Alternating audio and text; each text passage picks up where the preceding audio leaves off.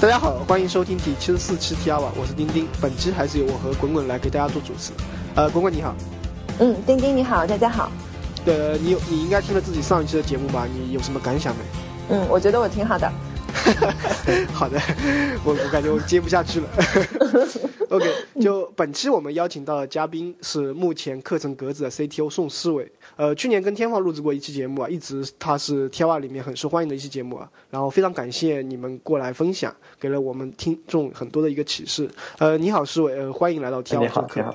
嗯，谢谢，谢谢你们就是邀请，然后也给我们机会，就是跟大家交流分享。嗯，呃，不过我先跟观众声明一下，虽然你的身份是呃格子的，但是今天我们不聊格子，就是说今天我们的主题是产品成长和分析相关。然后，诗伟，要不你先来做一个简单的自我介绍吧。啊，行，那个我叫宋诗伟，然后我现在是课程格子的呃联合创始人和 CTO。呃，不过在这之前，其实我也做过很多项目。我最开始是在就是可能如果大家听过天放的经历的话，其实跟天放很相似。我是从美国长大，然后在那儿呃读的小学、中学，然后大学。嗯，然后一二年的时候从美国回国回来，第一次创业。然后呃最开始。回国的时候做的是一个叫 Test of 的一个项目，是做应该算做 B to B 的，就是给呃欧美的呃 App 的开发者做测试的一个服务，测试服务和测试平台。然后呃这个项目大概做了一年多，然后到现在差不多两年一直在呃运运转，然后是在武汉，然后大概在今年年初的时候开始就是跟天放就是呃。呃，就是讨论课程格子比较多，然后大概啊几个月前暑假的时候正式的来到格子，然后我们现在一起在做课程格子这个项目。嗯，呃，你刚才其实提到一点，就是说可能是嗯，因为我我们背景可能知道，就是你之你跟天网一样，其实之前都是在 a t i a 的一个同事。嗯，然后我发现就是说蛮有意思一点，就是你们从 a t i a 出来以后都选择了创业，而且都选择了一个回国创业。是是不是 a t i a 所公司带来的魔力，还是怎样？你当时怎么想的？啊，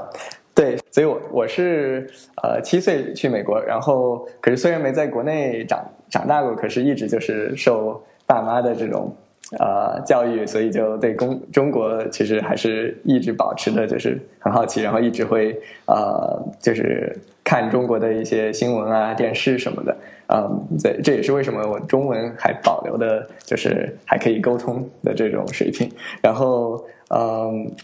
呃，其实就是我和天放在 Palantir 工作，可是我们应该是我们认识的唯一的，就是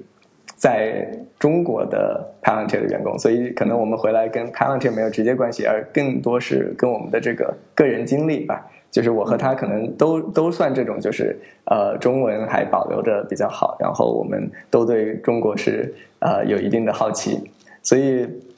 我觉得可能如果要归根到底的最终的这个呃原因的话，可能是两个，一个就是说呃呃好奇。因为我们在美国长大，我们其实比较熟悉硅谷的这个环境。可是，呃，中国我们会我们会中文，可是我们在中国没有工作过，所以可能对我们是一个挑战。就是说，看看亚洲，就是传说中的这么大的一个市场，这么嗯快速的发展，那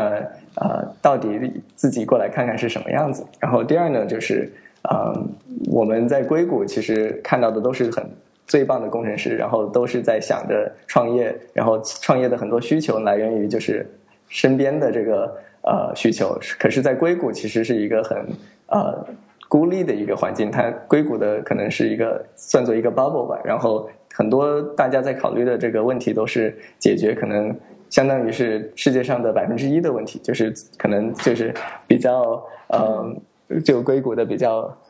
嗯。好的环境下的一些需求，比如说大家在做嗯，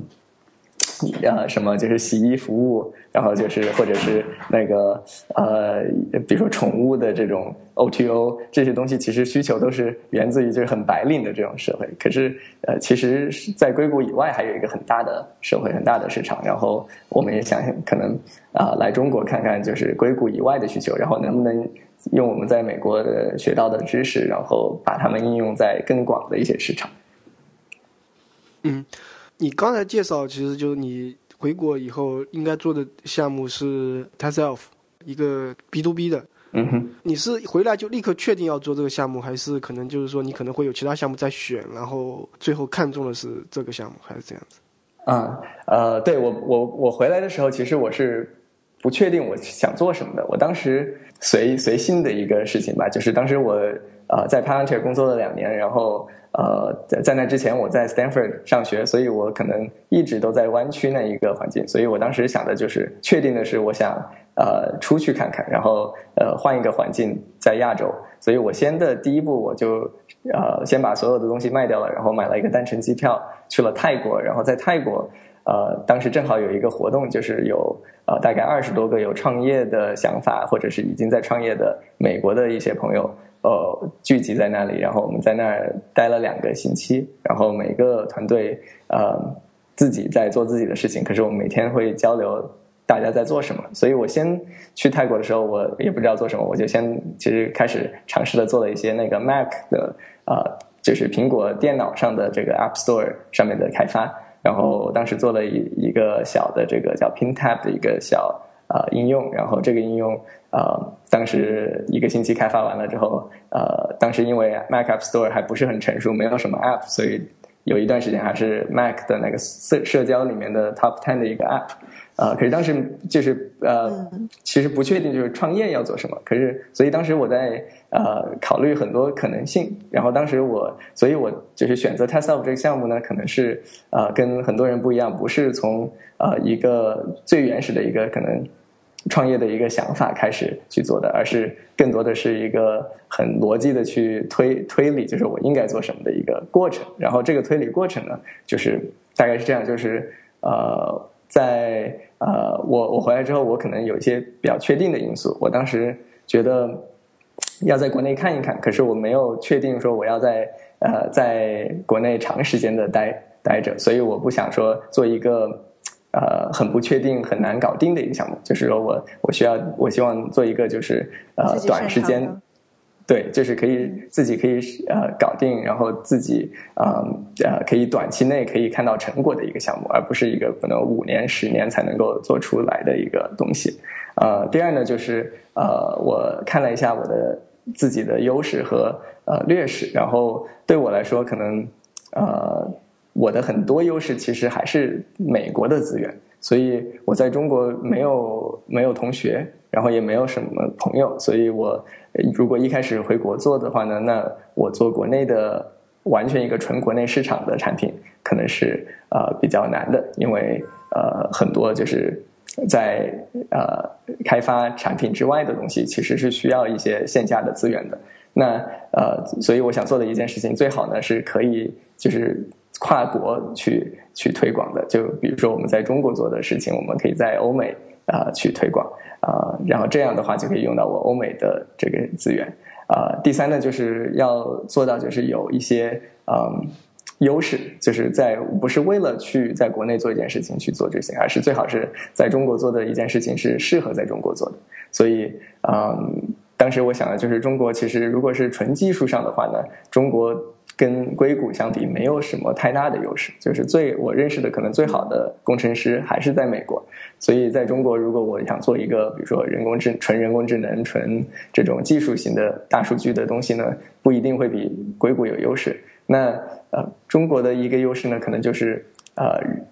成本控制上面会低一些。所以如果我可以做一个，就是呃有一定技术的需求，可是还是一个需要人力比较。人工半人工的东西的话，可能会就是结合这个优势，然后在中国比美国要反而要适合。所以针对这些考虑，我当时就有有了几个想法，然后其中有一个其实是呃，就是做搜索，然后搜索的话是做那个人工辅助的搜索。当时我想的是做那个呃呃，比如说 App 的 App 类的排行和搜索的话，很多 App 它可能嗯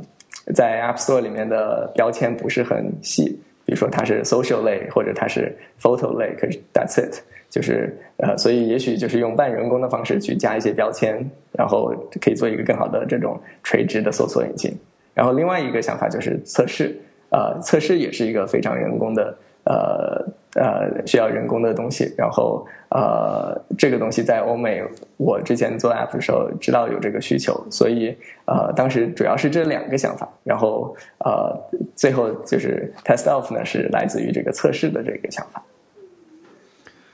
OK，那能不能就是说再详细的介绍一下 test off 到底是做什么？嗯，test test off 是一个给呃移动开发者。的测试服务、测试平台，它一定程度上可以是代替你或者辅助你的这个人工测试，所以它主要针对的测试呢是呃，就是安卓和 iOS app 的黑盒测试，然后呃是主要是以功能为主，所以可以假设一下，它就是啊，你有一个 app，然后呃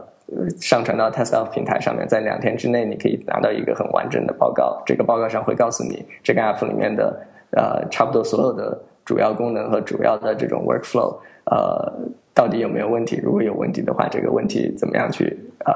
啊重复出来？大概就是啊一个这样的一个服务。对，嗯，有点有点像就是第三方的一个 QA 团队。呃，对，呃，有点有点像，就是其实跟外包的这种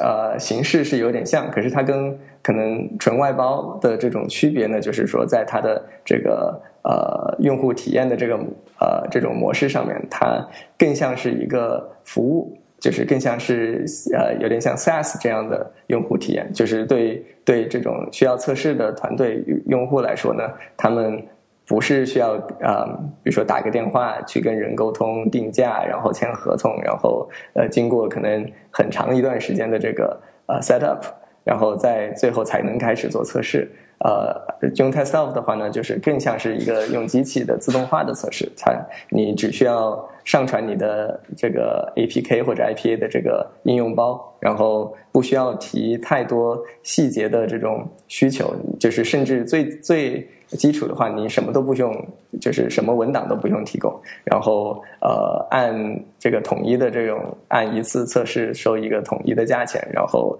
呃两天之后会收到结果，然后中间这个测试过程呃不需要就是呃用户需要参与，所以整个就是使用时间可能就是五分钟的一个那个上传呃设置的过程，然后就可以得到一个完整的这个测试报告。嗯。OK，就是说你回来的时候，可能你已经确定了，就是说你要做 test of 个测试。但是其实你刚你刚刚提到，就是我上传一个 app 以后，然后你做测试的话，其实有很多点可以去测嘛。包括你可能你刚刚提到一个黑盒嘛，然后但是你可能在 UI 上面，然后逻辑上面，可能呃性能方面啊各种，就是你有很多不同的点。但对你来说，你可能这个过程其实你是怎么来思考？就是你到底只只来做哪些？嗯，对，其实，嗯，对我来说，呃，我我一直是工程师出身，然后我之前只开发过 App，我其实自己没有，嗯，测试过 App，可是这也许在做 Test of 的时候是一个优势，因为，呃，我可能当时我都不知道具体测试分哪些类。就是我，我可能我大概知道，就是有黑盒、白盒，然后可能有一些可以测安全、可以测性能，呃，然后呃可以测功能。可是我其实了解的不是很系统，也不很清楚。可是呃，所以我当时思考的时候，我没有是想说我一开始就定一个标签，我定位是什么。我当时想的是更呃直接的一个问题，就是说，如果我是用户的话，我想得到什么样的测试？然后我当时就是问了自己这个问题，就是说，假设。啊，我是一个小公司，我需要测试，我只我可能只有几百美元的这个测试的 budget，我这个这几百美元我该放在哪？那如果是如果是有这些局限的话呢，其实啊就比较清晰。比如说我可能几百美元我不够去雇呃很多人去去去测我的东西，我可能嗯我呃呃这么多钱呢，我可能。呃，不能做完整的安全，我可能不会 focus 在安全测试。可能我最对我来说，我最关心的就是我这个 app 上线之后，会不会有，就是用户会不会看到一些就是很明显的 bug。那呃，所以我我可能最需要知道的就是说，呃，有没有一个测试服务可以帮我找到就是用户一开始可以看到的东西。那这个如果再把它反过来，从这个结果这个答案如果再反过来说，那这个是属于什么样的测试呢？这个时候就其实就比较清晰，就是说，那如果是用户呃，避免用户可能找到的 bug 的话，那最直接的方法就是以类似用户的这种使用场景去测试，然后这个时候可以找到问题，应该就是就应该是首选的，就是如果发布后用户可能会看到的问题，所以这个就变成了就是一个呃黑盒的这个功能测试。其实主要就是因为它是解决了这个就是最有可能用户遇到的这个第一批问题啊，然后呃这从通过这个呢就是开就是制定了就是比如说我们的定位定价呃也是就是说几百美元的这种就是 budget 你就可以完成一个这样的测试。然后嗯第二呢就是嗯。它的这个测试的深度，可能就是说我们可以控制在，就是呃成本上面可以控制在这个价钱以内，然后在这个时间段可以完成。所以这个这个可能是第一个思考的方式。第二呢，就是说，嗯呃，也是一个呃跟客户交流的一个嗯这个过程。就是当时我问了很多朋友，然后呃看他们就是说他们对测试的理解是什么，然后他们觉得什么样的测试最需要，然后看发现就是说。可能最多的这种小的开发团队，他们平时的测试方式就是自己回家去这个就是呃乱点他的应用，或者就是自己去玩他的应用，或者是让他的亲朋好友去帮他呃呃做就是试用这个 app 啊，所以这样的测试很不系统。可是其实嗯呃如果把它系统起来，然后花更多的时间的话，它是可以就是找到很多问题的。所以我们也是这样子去定义的。明白，嗯，那么在你打算做 Test Elf 到产品上线，大概是用了多久呢？呃，我们呃，可能第一版所谓就是，嗯，其实其实可能我们没有一个上线的过，呃，这个上线是一个局局部的东西，时间点是吗？对，没有一个这样准确的时间呃，我我们我们是分了几批，我们当时最开始的这个版本就是说，我们自己可以看到有一个报告，这个可能大概花了一个。月的时间，这个月就是我当时是一个人在开发，所以我可能花了半个多月是先做了一些测试，然后我再根据这个测试的反馈，我就就是写了搭建了这个第一个网站，然后这个网站上面最基本的功能就是我我自己可以在上面就是写一个测试报告，然后最开始的测试报告其实就有点像嗯一个 table 一样的，就是说它一二三四一些 case，然后每个 case 它有一个 description。就是说我做了什么，然后有一个结果 result，就是就全纯文字的一个，这是第一版。这个可能就是呃开发加上就是我自己就是尝试做测试加在一起，可能是一个月的时间。然后啊这个时间也就是说拿到最开始的用户反馈，然后大概花了大概三个月的时间是开始就是说呃找到了这个 beta 的用户，然后开始用这个，然后等真正就是上线。呃，所谓上线的就是开始付费，然后开始就是呃开放给任何人可以注册，这个大概是六个月的时间。嗯，那你刚刚提到的呃第一批的用户反馈，呃那个时候的用户是怎么获得的呢？呃，对，这就是这个可能就是我们的产品就是开始证明这个产品可行性，然后嗯呃到完整，也就是也许这是零到一的这个过程吧，就是这是从。只是只是想法，没有任何数据去 back up 到呃第一个完整的我们不认识的用户找到我们，然后呃付费。呃第一步可能就是呃从我们的身边做起，所以呃最开始呢，我是找到了我的一些呃好朋友，他们呃自己在创业，然后做 app，然后我就就是跟他们说我免费的帮你们做测试，然后呃这个目标呢就是说。呃，主要是为我自己，我要我我希望了解这个测试过程，然后，所以我找到呃朋友的应用，为他们做测试，他们一般都会就是非常乐意，因为反正是有人免费的去给他服务嘛。然后呃，从从这这些这个这种测试里面，我们就是得到了最早的反馈，然后大概就知道了，就是说用户可能需要什么。当时呃，比如说他们提出的一个需求是希望有截图，所以所以就是在。嗯，测试报告里面会有除了文字之外，有有图片可以告诉他们呃 bug 出现在哪。然后同时这个过程也是让我自己知道，就是我们测试的时候可能需要什么工具。因为当时呃截图这个事情呃最开始我们是手工在做，所以就是每一次我点了一个按钮，我要按这个呃就是苹果的这个。Home 键和 Sleep 键就是同时按一次，然后接一个图，然后我会手工的去上传。后来我发现，可能我测一个应用需要花可能一天的时间，然后我接图和上传图，我可能要花大概三个小时，就是呃这个就是成本非常高。所以因为通过这种早期的这种呃练习呢，就是我们会知道就是哪些在流程上面哪些是痛点，然后哪些是瓶颈，然后我们呃开发上面就会 focus 在这上面。所以我们做的第一个工具就是截图的工具，然后这个截图工具让我们就可以。半自动的去截图，然后我们就不用在每一个页面，我们会需要手工的按按钮，然后手工的去上传，然后还去呃绑从把这个图片绑定到一个呃测试案例，这就是我们做的第一工具，是可以自动化这个事情。嗯，明白。嗯，因为你之前提到，就是呃，回国也是想了解一下这个国内的呃国内市场的情况，但是你之前的资源和呃比较清楚的认识是应该是在美国的市场。那么你推出呃就是呃 Test Elf 上市呃这个上线之后，嗯，你有没有想过嗯就是在国内的这些呃呃技术市场里面有意识的进行一些推广？呃，我我当时呃呃有考虑过这个，嗯，呃，对，sorry sorry，刚才有点那个，再来一次，就对我当我当时有有考虑呃国内市场，然后呃我比较了一下国内市场和国外市场，然后呃发现了就是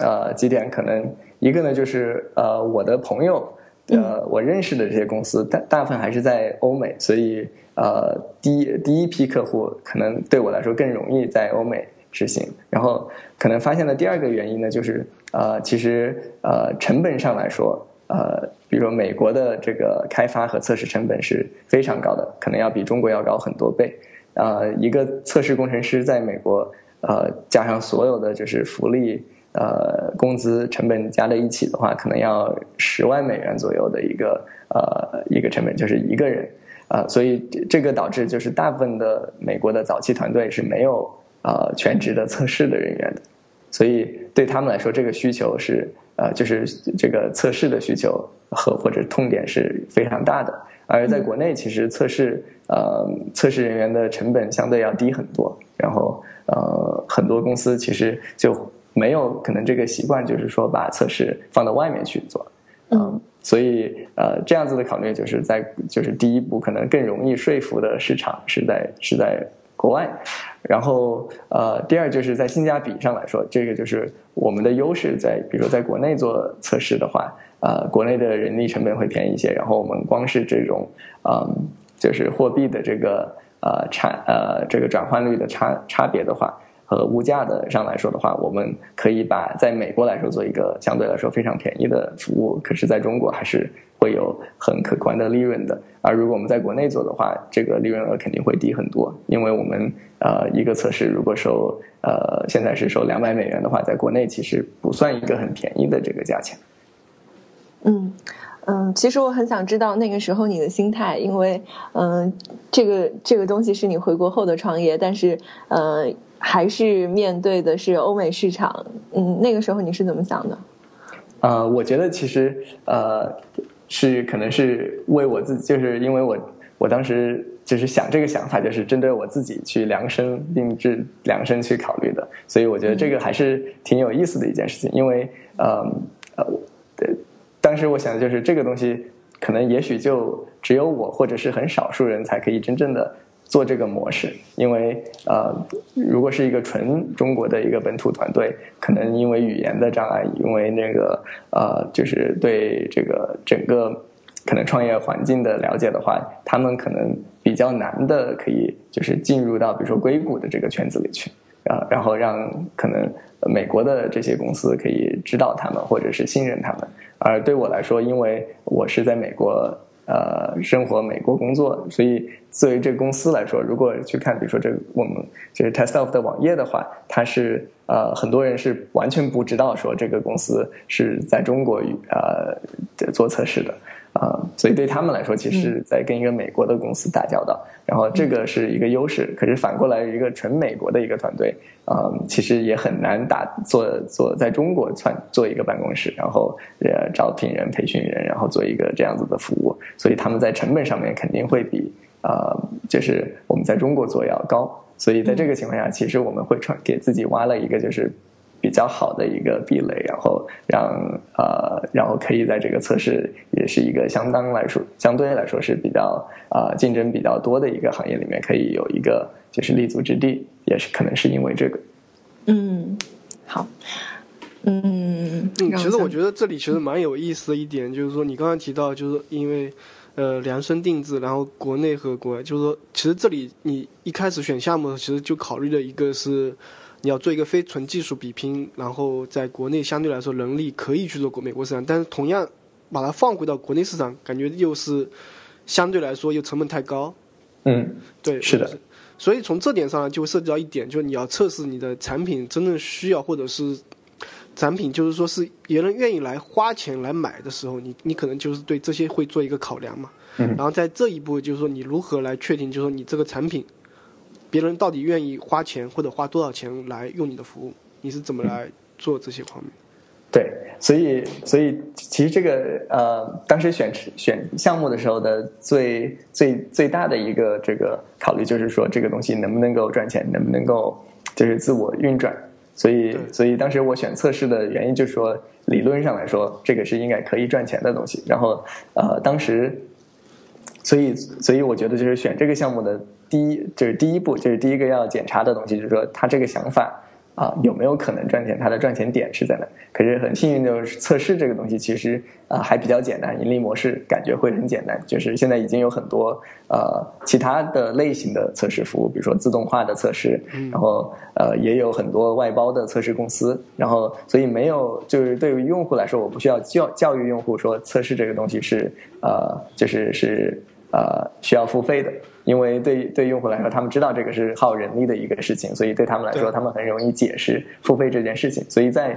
逻辑上，这个是行得通的，就是说，理论上测试是应该可以赚到钱的。对。那那第一步完了之后呢，就是那重点其实就是说，那能不能够抓到足够的痛点，然后能不能够啊，这个这个痛点能不能够大到就是说可以赚到足够的钱。然后就，然后就是第三，就是像你说的，就是，呃呃，这个到底是收多少钱？这个定位是多少？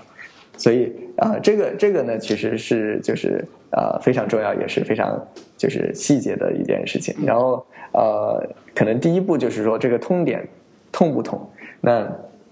可能最简单的尝试就是说你去观察一下公司，看一看客户，然后看看你的竞争对手。所以当时我呃在网上我搜了很多，就是。呃，就是测试的这个呃服务呃，然后呃看了就是现在已有的这些字符它是怎么收费的，然后是怎么啊怎么运转的，他们的用户体验是多少？然后我们尽量我尽量的还尝试的用了几个测试服务，然后其中当时就发现就是说，其实这些测试服务好像感觉都做的用户体验上不是很理想，就是都好像是呃注册的时候比较麻烦，我不知道怎么样的点，就是它的定价是什么样子，我可能要打个电话。他才会愿意告诉我，就是说这个服务到底要收多少钱。然后，所以我第一个考虑就是说，那我如果能够，比如说解决这样的，呃，就是就是让这个服务足够简单的话，那呃，光这一点可能我就可以比其他的这个呃竞争对手要有优势。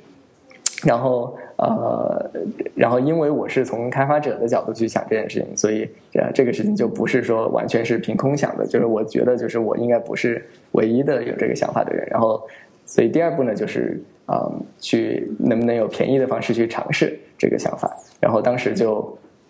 呃，当时我首先就是为朋友做测试，然后他们给了我比较好的反馈，说这个东西他们觉得有用。可是其实朋友告诉你这个东西，呃呃，有可能是他们太太太 nice，他不想就是给你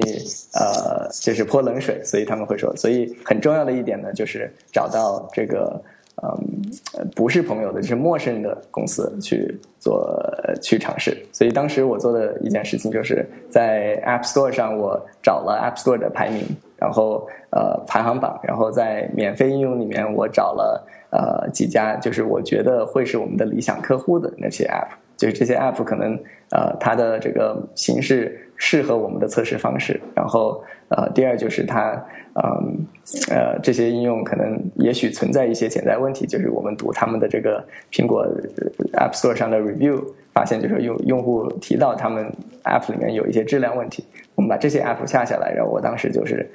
呃，先把他们测了之后，我把这个测试报告发给了他们，然后让这些陌生的团队看我们的报告，然后给我们一些反馈。啊，然后这些这从这些团队里面开始就有一些啊团队就会问我们，就说这个东西还不错，我们怎么样收费？我们怎么可以继续用你？所以这个就我就知道说，这个就是我们抓住了足够的痛点，我们的这个测试可能足够呃呃足够好到就是说别人愿意付费。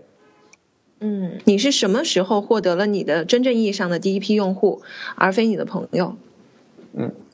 呃，所以当当时就是呃早期的时候，我呃第一批用户是两两个方式做的，一个是线下，一个是线上。啊，这个也是提到了零到一和这个冷，就是比如说怎么样冷启动我们这个服务。那呃从线上的话，其实呃第一第一批我们当时做了做的事情是啊做了几件事情。呃，就是我开始想这个想法的时候，我做的第一件事情，就是在我有任何没有任何呃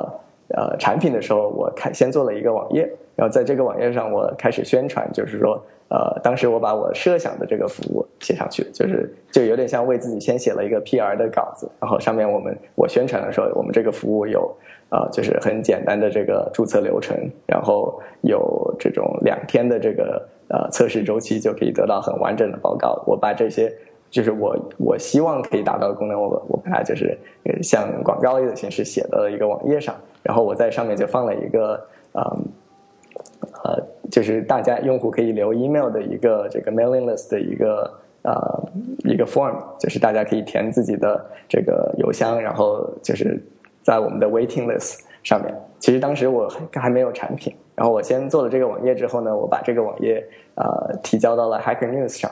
Hacker News 是美国的，就是 Y Combinator host 的一个，就是 geek 的一个，就是和和创创创业者的一个兴趣社区。然后当时我这一个 post 当时是呃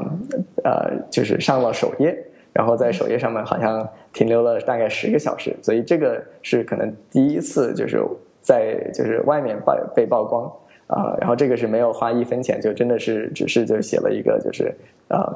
呃就是一个呃我们的。这个服务的一个介绍，然后啊，从这里面我当时收集到了，就是啊，大概三百个人的这个 email 地址，就是然后在这里面，我当时花了大概一个星期的时间，把这些邮箱地址就是啊放在一个 Excel 表格里面，然后我根据他的邮箱，我就是判断，就是说，就是一般就是是公司的话，他们会用公司的邮箱地址，所以我会把我把所有的公司。啊，一个一个的去做呃做这个研究，然后我看就是哪些公司做的产品是适合这个测试的，然后从这里面我挑了大概呃十个公司，呃我发邮件给他们，就是邀请他们作为 beta 的用户做测试，啊，所以我们第一批这个呃就是 beta 用户在付费前的话，是一部分是在线上的话是从这里得到的，然后还有一批就是我刚才说到的，就是我。呃，我在没有经过这些公司的允许情况下，我先在 App Store 上下了一些应用，然后测了之后发给了这些公司，然后在这里面可能有一部分有差不多将近一半的公司回复了我，他们也变成了一些种子用户。然后第三批呢，就是线下，就是当时我呃呃趁就是美国有那个呃开发者的一个移动开发者大会，我当时正好回美国，呃我就参加了这个会议，然后在这个会议的这个。展厅，我就跟呃所有我可以聊的人去聊，就是这个测试方面的问题和服务。然后在这里面，我又收集了一些用户，所以加在一起，可能有呃大概十五到二十个这种早期的，就是感兴趣的公司，变成了我们的这个种子用户。对，应这里面应该大概有多少成为了你最后的客户呢？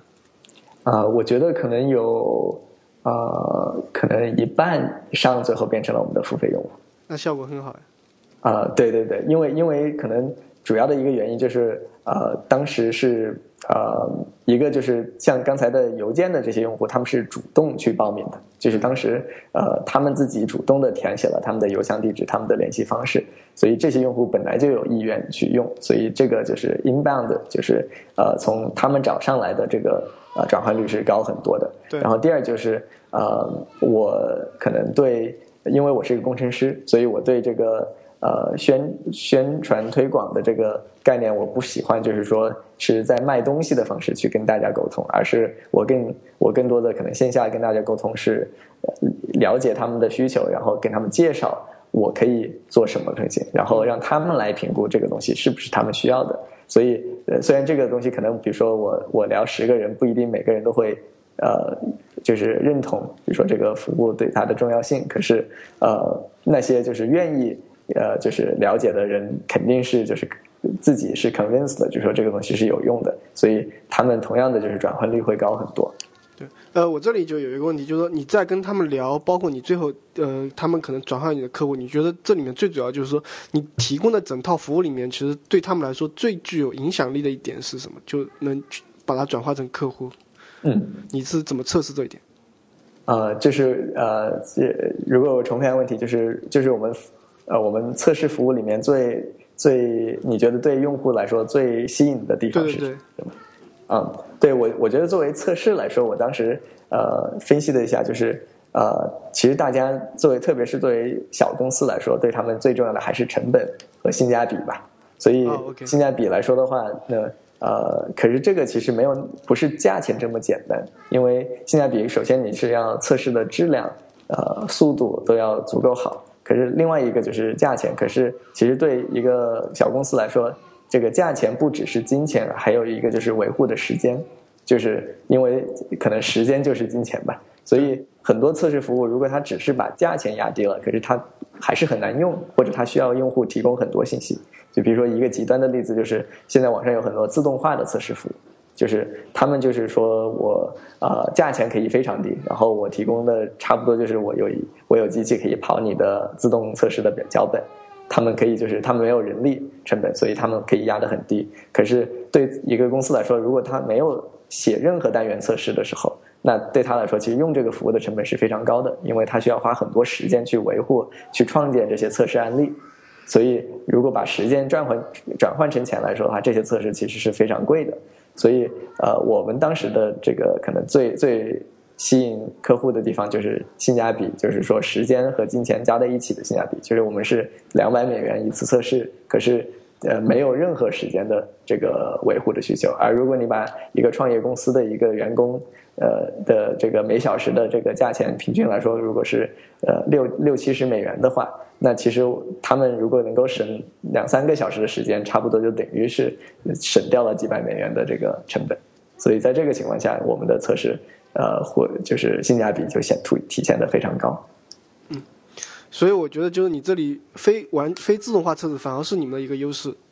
嗯，对，呃，其实就是自动化测试有自动化测试的这个。啊，好处。然后我觉得可能最好的话，一个公司如果呃可以有完整的测试系统，是应该有自动化测试，可是也需要人工测试的。对啊，然后我可是我始终感觉就是说，因为机器不能解决所有的事情。然后当时在 Palantir 做这个人机交互的时候，也是这种理念，就是应该很多很多问题可能是需要机器辅助你，可是它不能代替你的。对，那我觉得测试可能就是一个，因为嗯，就是最终我们的所有的 App 都是给用户去用的，就是这个最终用户是人。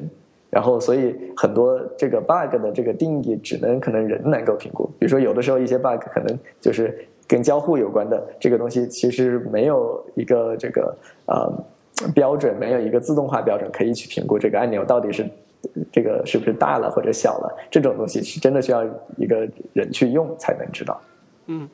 呃，你你刚刚提到就是说你这里有两百美元，然后是两天。你是怎么来定这个价格和为什么是两天？这些都是怎么定的呢？嗯，这个呃，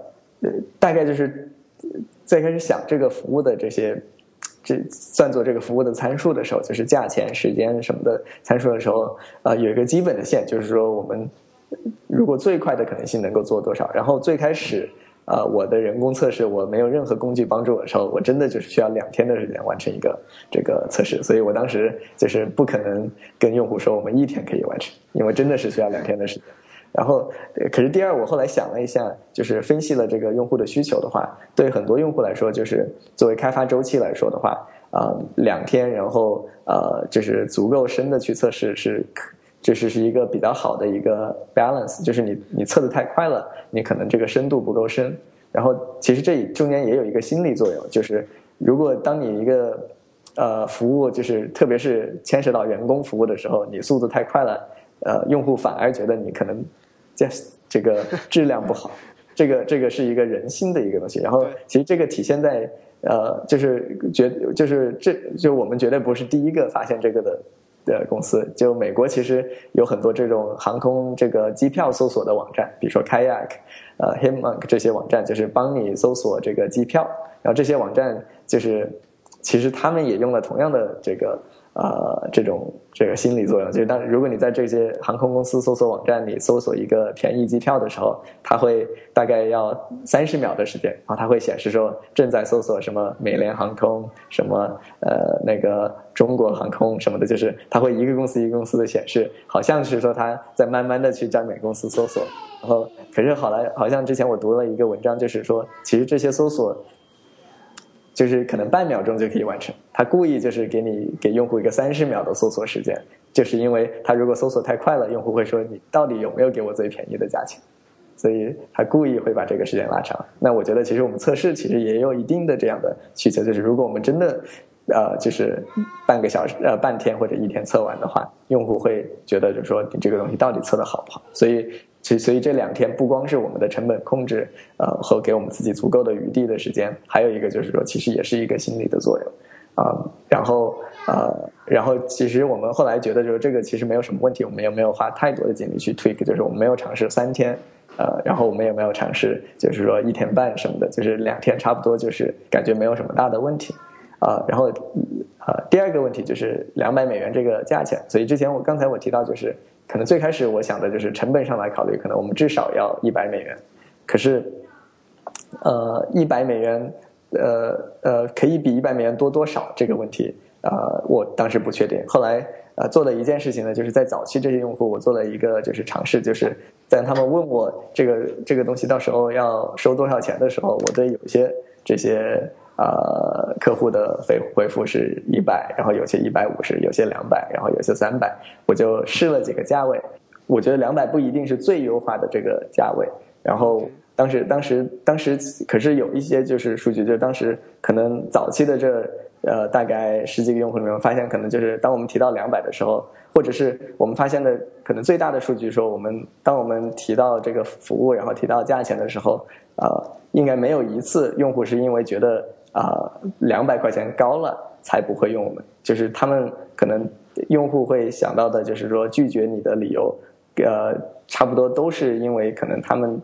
不需要一个第三方的测试服务，而不是说呃，就是便宜便宜五十美元或者一百美元就就解决他们的问题。所以当时的其实这个不算做真正的这种那么量化的数据，可是这个。就是作为早期，其实数据点比较少的情况下，这个是一个很 strong 的、很强的一个 signal，就是说，呃，其实这个问题不是很大。然后当时有一些数据就是，呃，就是我们比如说两百的时候，即使我们失去了一两个客户，可是我们呃整体来说真的钱可能多了百分之八十，所以，所以我们就比较确定，就说两百这个至少这个方向是对的。可是至于比如说是三百会不会比两百更好？这个呃没有太细节的这个去分析，可是可能有一点吧，就是说我我当时算了，比如说我们如果假设一个测试工程师是呃的价值是大概是呃五六十美元一个小时的话，呃两百美元大概相当于一个工程师的三四个小时的一个时间，然后到但如果比两百要多多很多的话，呃的用户可能会开始做这个算转换算数，然后会觉得。你们这个服务也许没有比我自己找一个人去测要便宜，比如说那么多，在这个时候可能我们就不是一个性价比高十倍的产品，所以就就所以我宁愿就是说在早期的情况下，因为可能推广成本这个成本比我们多赚一点的成本更大，所以我们不我们稍微就是可能保守一点的去调价位，呃呃，对我们来说可能整体会方便一些。嗯。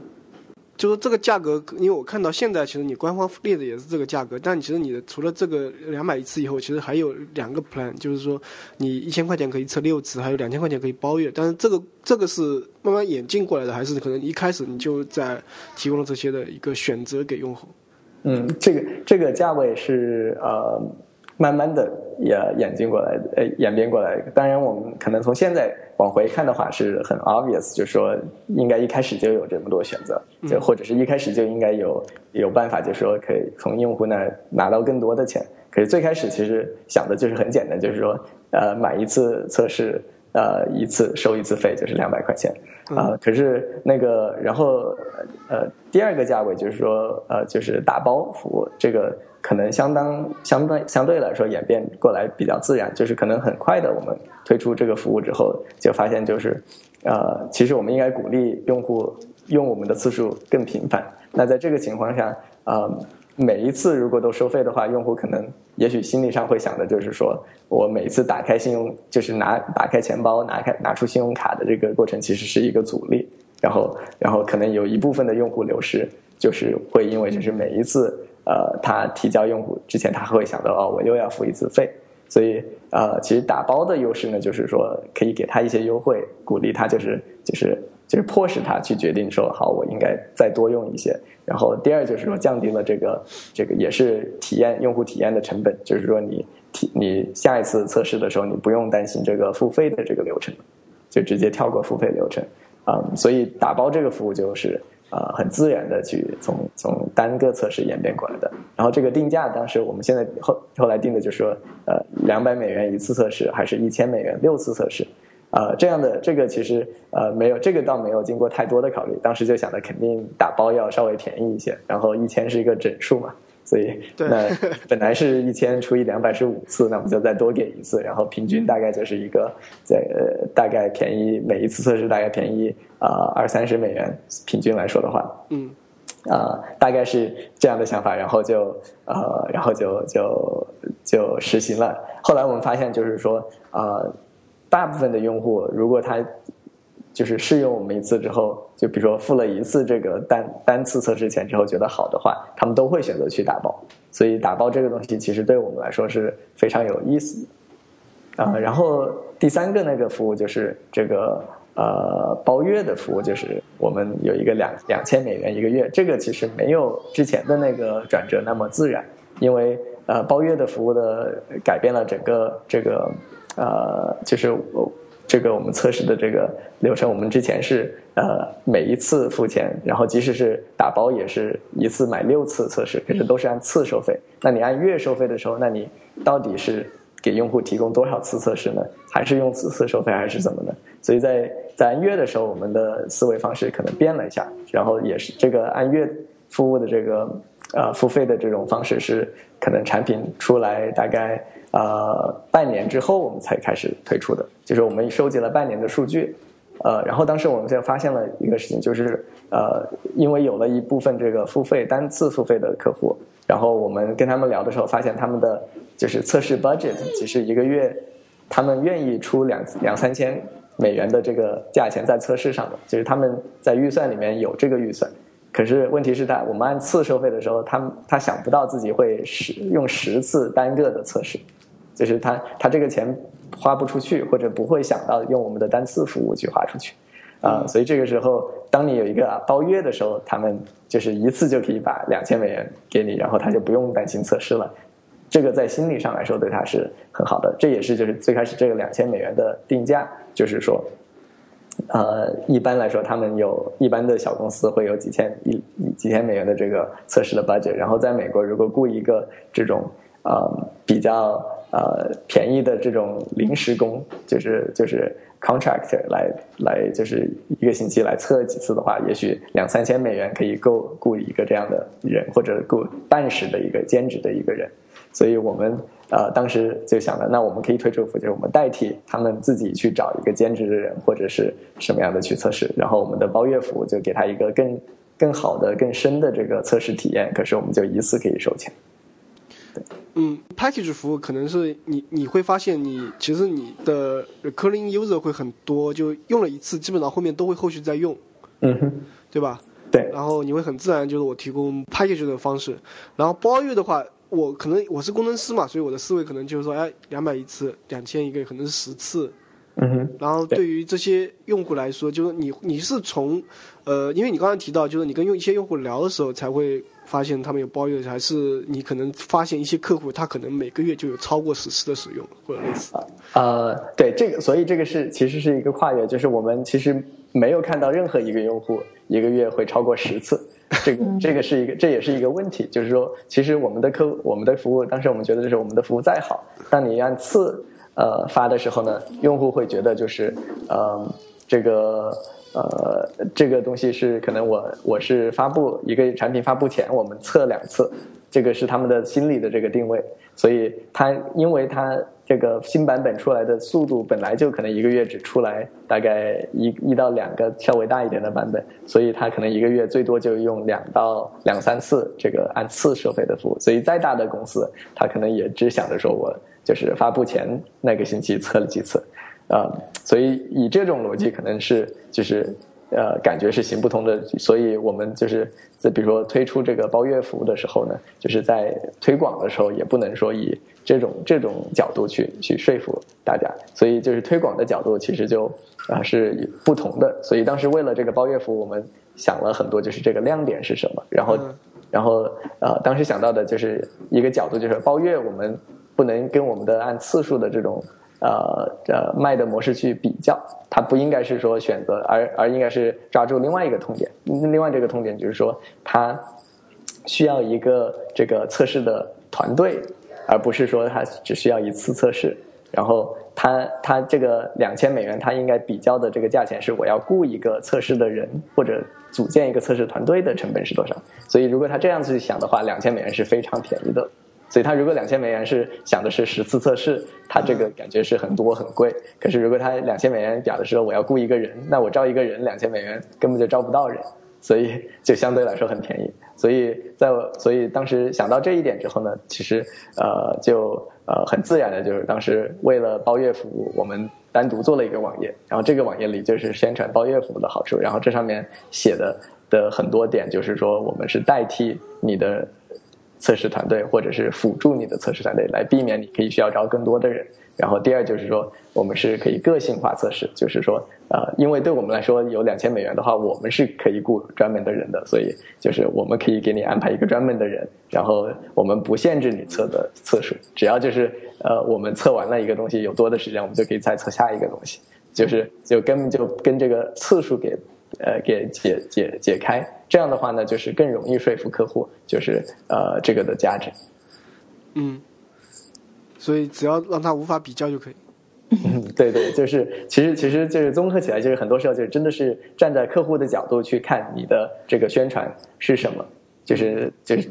这种 to B 的这种产品，就是呃，就看看客户他怎么样说服自己你这个东西好用，或者他怎么样去衡量你的定价是划算还是不划算。然后，然后抓，如果可以分析出他的这个角度的话，你就可以针对他这些这个呃切入口去去做宣传，然后去定定位这个产品，然后在推广上面其实就会简单很多。OK，所以其实你们更希望用户去用你们更大的一个 plan，因为这样虽然呃你们要花的时间可能会。呃，可能只是会多一点，但是因为我足够 cover 嘛，所以你现在你是怎么让让更多吸引更多人来成为你的，就是让他去转换转换转换转换。嗯哼，是的，那个对，就是从从其实往回看的话，就是呃，这个是可能是有一点点跑题，可是我的一个感受就是那个最开始其实我是不喜欢这种就是需要签合同或者需要长期的 commitment。就是长期的投入的东西，可是其实，在开始做 to B 的时候，会发现其实呃，就是那种就是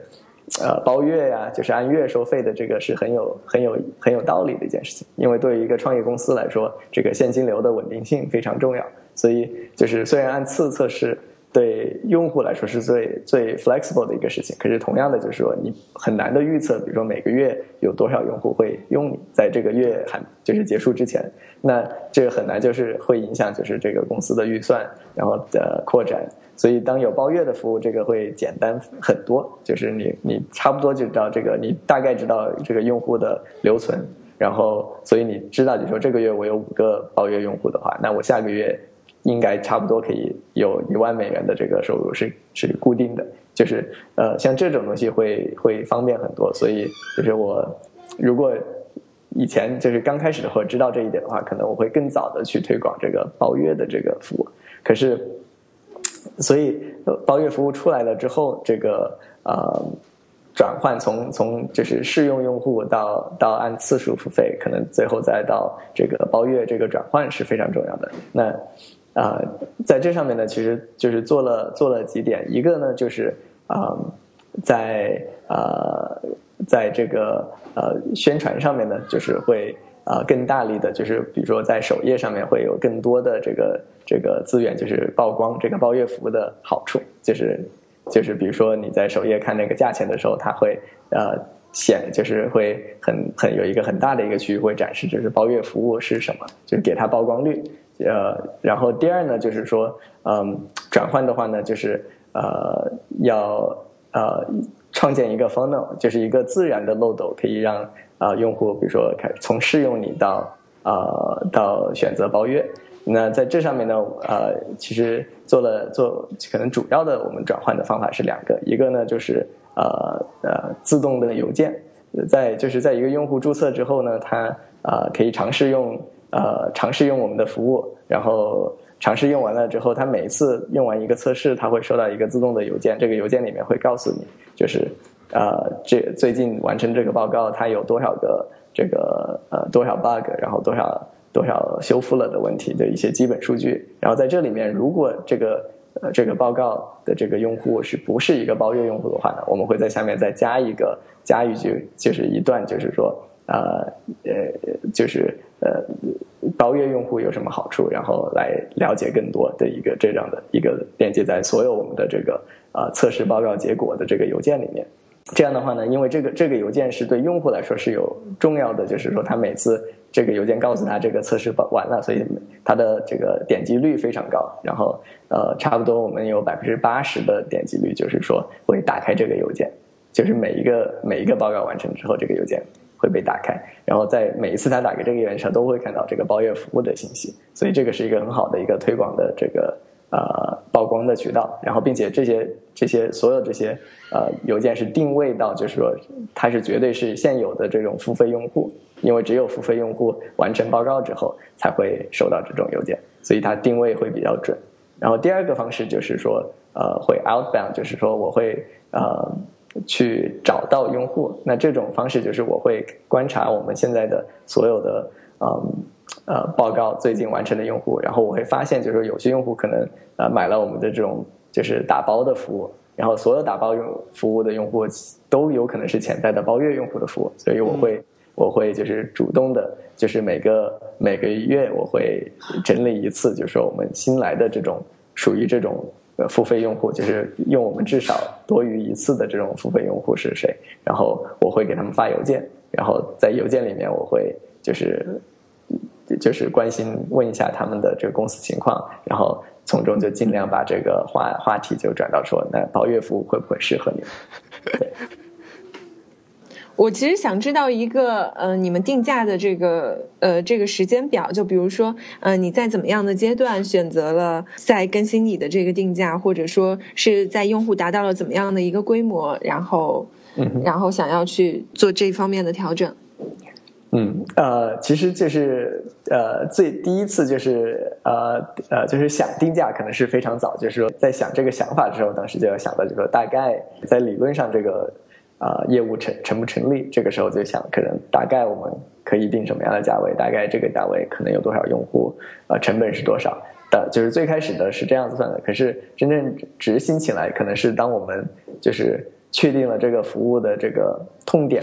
够不够大，就是确定了有用户愿意付费的时候，可能是这是第一次确定。然后这个是可能是我们的早期之前提到这十几个 beta 的这个用户。呃，大概用了我们两三个两个多月的时候，呃，开始想的啊。然后呃，其实说到就是付费的话，其实第一次付费还是就是挺混乱的。就是当时第一次有一个尝试的用户，他们用了一次之后，然后觉得我们很不错，就申请我们能不能再帮他们测试。然后当时没有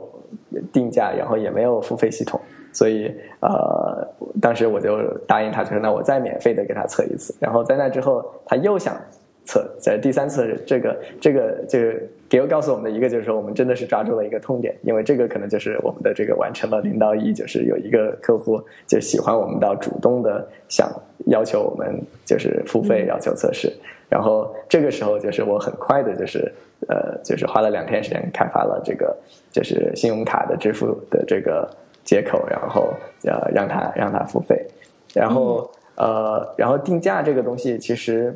呃，就是是一个很 delicate，就是很很微妙的一个事情。就是当你价钱出来了之后，除非这个呃这个应用就是有大的或者你的服务有大的变化的话，这个你很难就是做就是大的这个价钱调整。就是至少你很难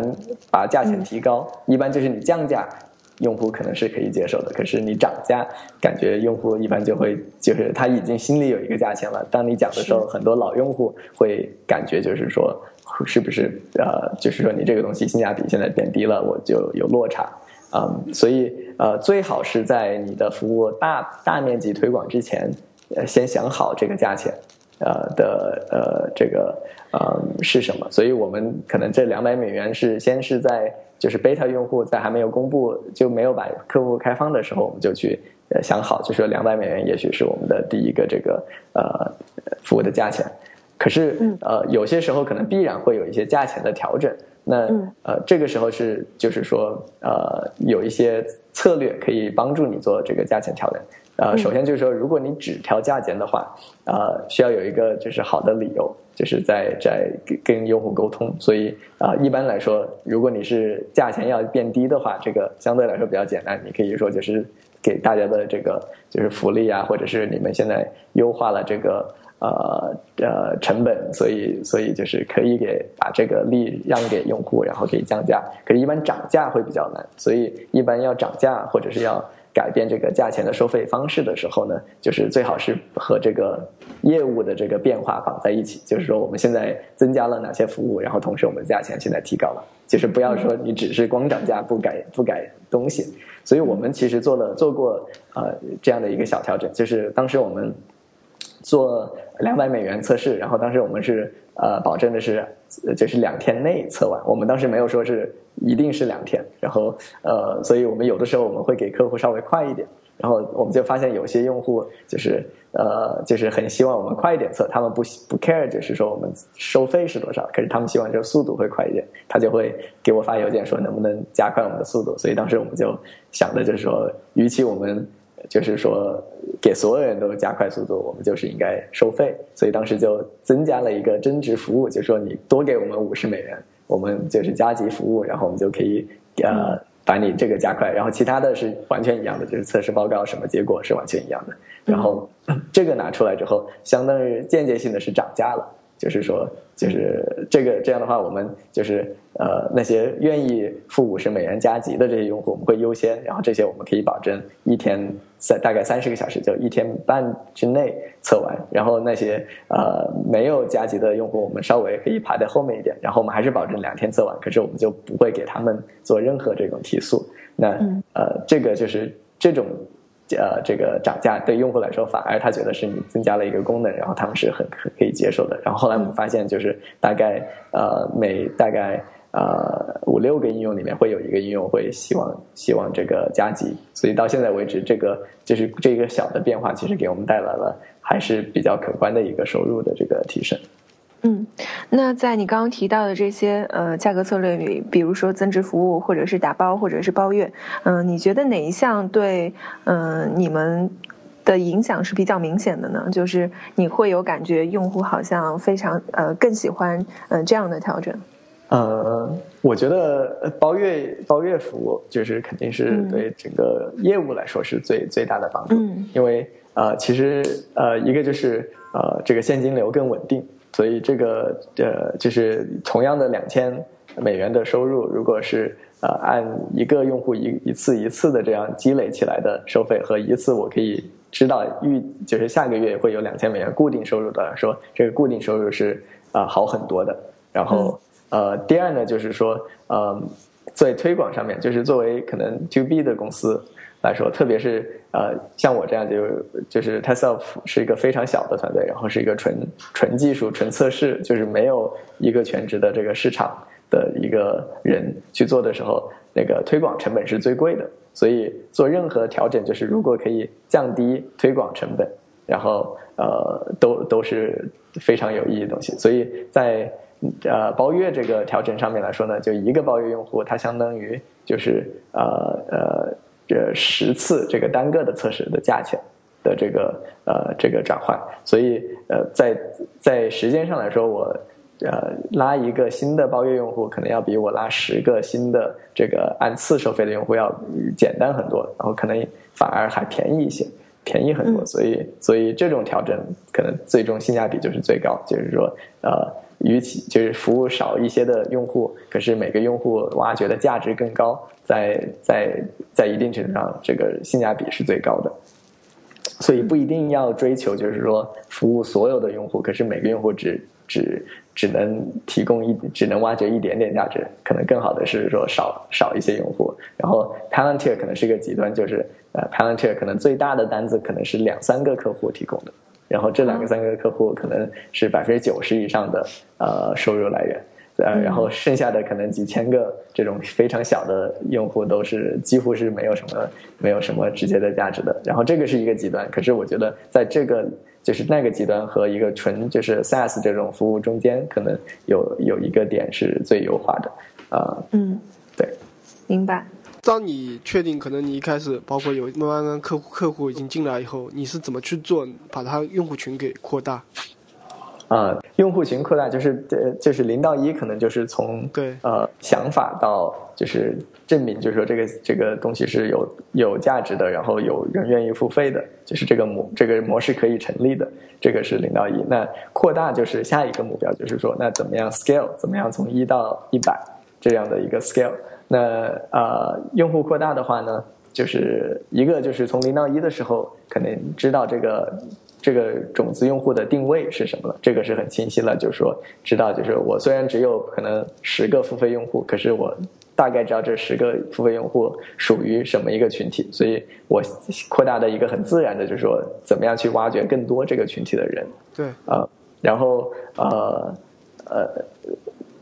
做这个的东西就可以非常非常直接，非常 targeted。然后呃，当时我做了好呃好几个尝试，然后呃有有些呢可能成功了，有些没有成功，所以我可能先介绍一下，就我大概做了哪些事情。一个呢就是我发现就是我们的很多这个 这个早期用户群体呢都是小公司，然后很多小公司比较集中在一些这个呃孵化器，或者是集中在一些这个那个 co-working space，就是共享的这种呃就是工作空间里面，所以。呃，做了其中有一个尝试，就是给这些跟这些孵化器联系，就是给他们折扣，就是给他们的孵化的公司一个折扣，让他们帮我们做推广。所以这这是也是当时想到的一个尝试。还有一个呢，就是啊，更好的这个呃邮件的 email marketing，就是会啊在在啊我们有一个 mailing list，然后发会每个月发一些文章。一些东西就是呃，告诉大家我们的更新，然后同时就是就是也是做这种软软的广告，自己的这种广告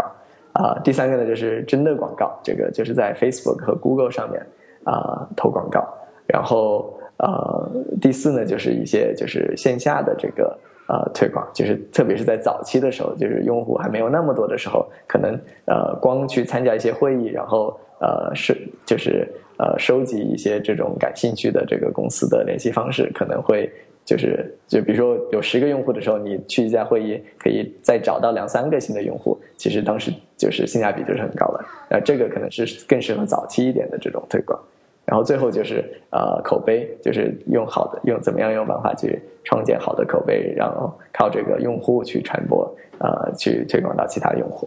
里面其实想来听你聊，首先比如说呃是。你觉得非常有用的，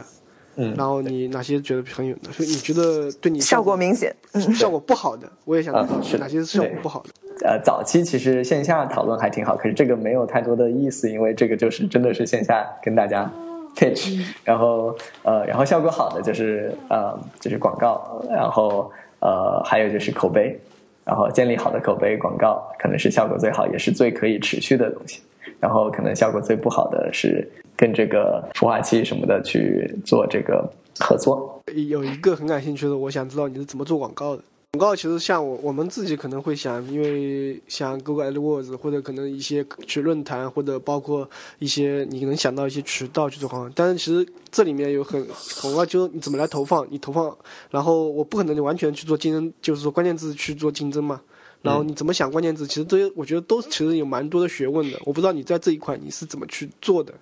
嗯，对，所以广告是其实是对我们来说是一个非常 scalable 的一个方式。就是如果特别是在 To B 里面，呃，如果你知道你的转换率，广告的转换率，然后你知道你的这个一个用户的这个呃呃生生命周期的价值的话，就是可以呃呃，就是只要你的广告费用低于你的这个。用户的这个价值的话，你是可以呃很大的放大，在可能在呃早期的这个很长的一个阶段，都可以靠光靠广告去做推广。所以呃广告呢，就是我因为我们是针对呃欧美的这个市场，所以其实最大的两个广告平台就是 Facebook 和 Google。呃，然后可是这两个平台其实是非常不同的广告。呃，Google 呢是关键词，就是说有有用户主要的是靠这个呃用户搜索的关键词来投放广告，而 Facebook 是按人来定位，就是你定一个人的群体，然后他们不用搜索，可是他们只要打开 Facebook 就会看见你的广告。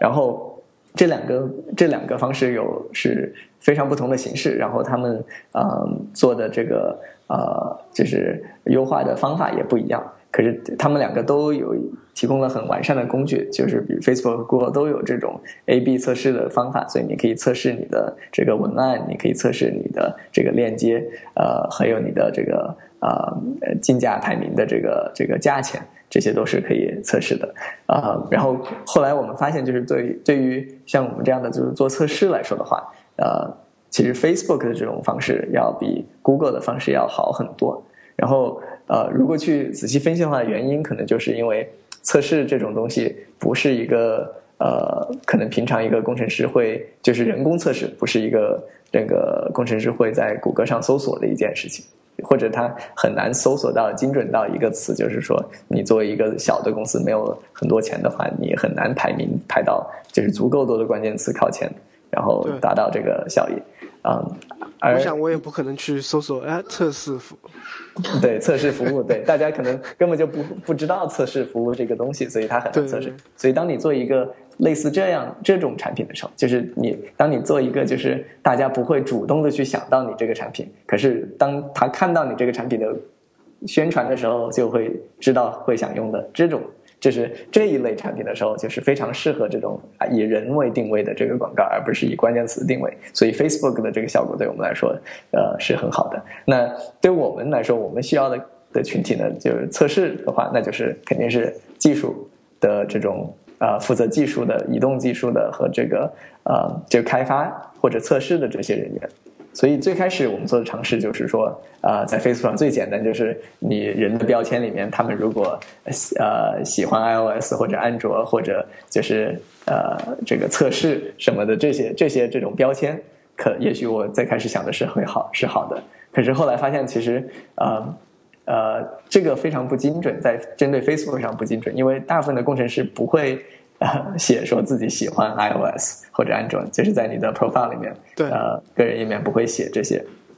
可是 Facebook 有的一个优点呢，就是它有非常精准的这个呃学历和这个呃这个就是跟学校有关的这些信息。所以当时呃我们的一个发现呢，就是说呃。我们可以用就是学历来划分人群，所以当时，所以我们后来做的广告比较精准的一个广告呢，就是说针对美国就是这个移动开发者最多的几个城市，就是硅谷的，就是加州湾区的一些呃区域，然后西雅图。就西雅图是微软的这个呃这边有一些很多这种移动开发，然后呃德州的奥斯汀有有一个小的这个呃创业的群体，还有波士顿和纽约也是东海岸的呃一些创业的群体，所以就大概这五六个城市呃定位，然后定位的人群呢是大概二十二岁到四十岁之间，也就是大部分的工程师或者中层的管理者的这个年龄，因为比如说十八岁的。工程师可能没有决定权，可以去买一个测试服务，所以我们在年龄上面锁一下。然后最重要的呢，就是我们限制了就是专业，就是学习他学历的专业，就是我们因为想找到工程师。呃，所以而工程师自己不会写自己是工程师作为一个 title，可是他们的学的东西应该都是工程上面的专业，所以我们定位的人群是啊学计算机、学呃那个电呃电子工程、学呃就是信息信息工程，就是跟计算机相关的这些呃专业，然后定位这个群体，然后在 Facebook 上大概有呃。我呃，在这些城市里面，大概有五十多万人符合这个条件，所以我们一直以来所有的广告是针对这五十五十万人的广告，然后这个就让我们广告费用比较低，然后它的转换率会，后来发现就是其实很高，所以这个可能是我们在广告上面做的就是呃最大的一个这个回报，就是说这样的精准定位。对，我觉得这里其实很重要一点，其实因为你到最后你选择这个 pattern，其实一。可能在你前面可能失败过很多次，嗯，去想这个定位，然后你就是你刚才说衡量广告效果在于你投放的钱跟最后用户产生的 LTV 的一个对比，然后你你怎么来比较，就是你怎么来计算用户的 LTV 这个东西呢？嗯，所以呃，一个就是用户单独的 LTV，就是呃是根据就是它的这个历史数据，就是就是我们现有的用户，呃，我们我们我们知道每一个用户大概。呃，平均测试多少次，然后呃的平均测试一次付多少钱？所以这个其实是很容易算的，就是就是单单个用户的话，然后当然就是早期的话，因为它可能特别是按次付费的话，它可能呃它今年这个月用你，下个月用你，呃这个呃早期可能不够足够的多的数据可以知道这个单个的这个测试它会测多少次，可是可以做一些估算，所以最终还是可以有一个比较精准的一个这个平均值。然后呃呃，可是另外一个就是稍微难一点算的，就是说这个广告具体的一个 conversion rate，它它转换成了多少用户？所以这个呢，其实呃也是就是很多可能第一次用广告的时候会容易忽略的，就是说你可能把广告投上去了，可是你没有 follow up，没有去呃做设置好足够好的监测，然后所以你就不能知道真正的这个广告效应。啊，在 Facebook 上和 Google 上，它都有就是一些功能，它可以支持这个 conversion tracking。它那个 tracking 可能比较简单，就是说你设置一个网页，就是页面，你到这个页面就算作是就是转换了，然后你给这个呃，你你你嵌入一些代码，然后可以 track。这个可能不是最精准的，所以我们后来做的就是。啊，呃，一方面从这里这里算，然后 track，然后第二呢，就是我们会记录一些，就是呃呃，就是用户他可能第一次访问，就是我们用一个叫 Mixpanel 的一个呃这个这个呃数据 tracking 这个 analytics 平台，然后在这里面，它可以根据一个 session，根据一个用户的 ID，它可以 track 它的历史的所有信息，所以我们可以反向的跟踪，就是呃所有的这种。长期付费用户，他们第一次到我们的网页的时候，他是从哪一个地方进来的入口？然后，如果是从广告的话，我们就可以把这个运气呃很清楚的绑定进来。然后，甚至我们可以跟踪到，就是说这个广告点击的用户，他最后的 LTV 是多少？然后，呃，然后这样子去呃计算。所以，所以很多时候很重要的就是说，不光是要精准的投放广告，还需要就是精准的去 track 它的这个转换，就是最终最最靠谱的转换，就是说他看到广告之后付费了，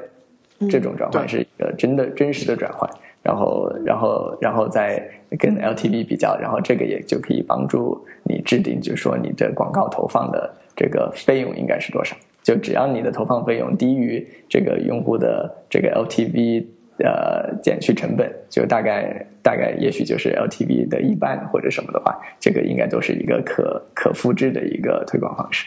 嗯。但是其实就是说，你刚才其实提到两块，我来总结一下，就是说，第一块是广告平台它自身有告诉你，就是说，它每次你广告到它面前到投放到点击进入的时候，它的那个 conversion rate 是多少。嗯，是的。然后你自己到到他等他到你网站以后，你自己要去算，它变成一个呃注册的一个 rate 多少率，就那然后再可能是到付费的那个转化率是多少？啊，是的。然后这个过程中，其实就是说我我我现在想呃问一下，就是关于后后半部分，嗯，就是说你你怎么来这个转化率你怎么来做实验？到底哪些可能是能去提高这一块，使广告效果更加突出？你会是会怎么去做一些实验？呃，对，所以呃呃，可能呃，这个可以做的非常精确，然后有的可是我们可能还没有做的，就是可可能最精确的那一部分，就是呃，就是可以做到的，就是说你到用户呃从从 Facebook 比如说转换到这个网页之后，我们呃知道在在 Mixpanel 的这种工具里面可以看到，就是说所有这些用户的 session 是什么，然后。然后在 Mixpanel 里面，你可以绑定这个用户的呃，就是你给他可以可以可以给每个 session 绑定一个用户的 ID，所以我们会告诉 Mixpanel 这个用户他的 ID 是什么，然后我们在后台呢就可以用这个 ID 可以 track 到他的最后有没有付费，所以就是就是我们自己会有一个这个。呃，脚本会就是告诉我们最后的那一部分，就是到了我们网页之后，就是我们的所有付费用户它的分布，他们他们共同的，比如说是百分之多少是从 Facebook 过来的，百分之多少是从第一次是从谷歌进来的，是这种的一个啊跟踪。那你怎么来优化这个转化率呢？呃。对，优化转换率的话，就是其实有这个，就是其实两个地方要优化。一个呢，就是 Facebook 的广告本身进入到这个页面的优化，然后第二就是啊，它到你的页面之后怎么样转换成付费的优化。然后在 Facebook 那边呢，其实主要的就是广告的这个本身的 A/B 测试。然后呃，可是幸运的呢，就是其实 Facebook、Google 就是差不多呃所有的成熟的呃这个。啊，广告平台它都提供了自己提供了 A/B 测试的这种功能，所以呃，比如说在 Facebook 上，你可以建立大概四五个呃这个呃不同的广告的文案，加上配的图片，然后啊放下去，然后 Facebook 会它会就是帮助你就是随机的去分配这些图，然后它会告诉你每一个这个广告的呃转换率是多少，然后你可以把这个转换就是就是转换不好的这些。广告关掉，然后把所有的广告费用花在这个转换好的广告上面。所以这个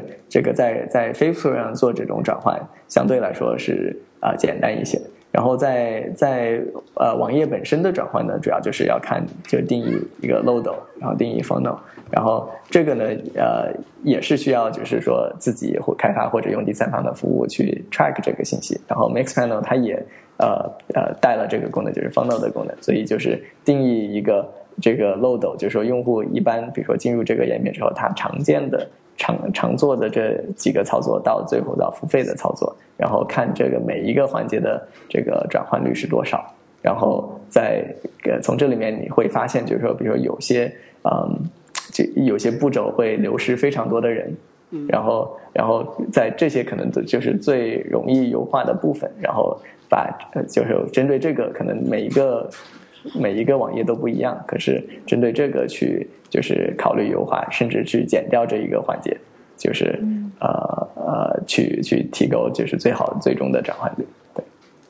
嗯呃，针对这个可能就我又又有，因为你分前后两个人，我前后又有两个问题。第一个问题就是说，呃，你现在要提高，就虽然就是说。Facebook 和 Google 提供了文案的一些工具，A/B test 可以让你测，但一开始的文案其实你就要自己去思考，是怎么来去做这个文案，一开始怎么去设计，这第一个问题。第二个问题是等它到了以后，因为你可以用呃然后你自己去记录整个 flow 的话，然后来算这个，然后去提高。那对于一般就是说你自己在做的时候，你一般会去测哪些？就你会去 check 哪些东西？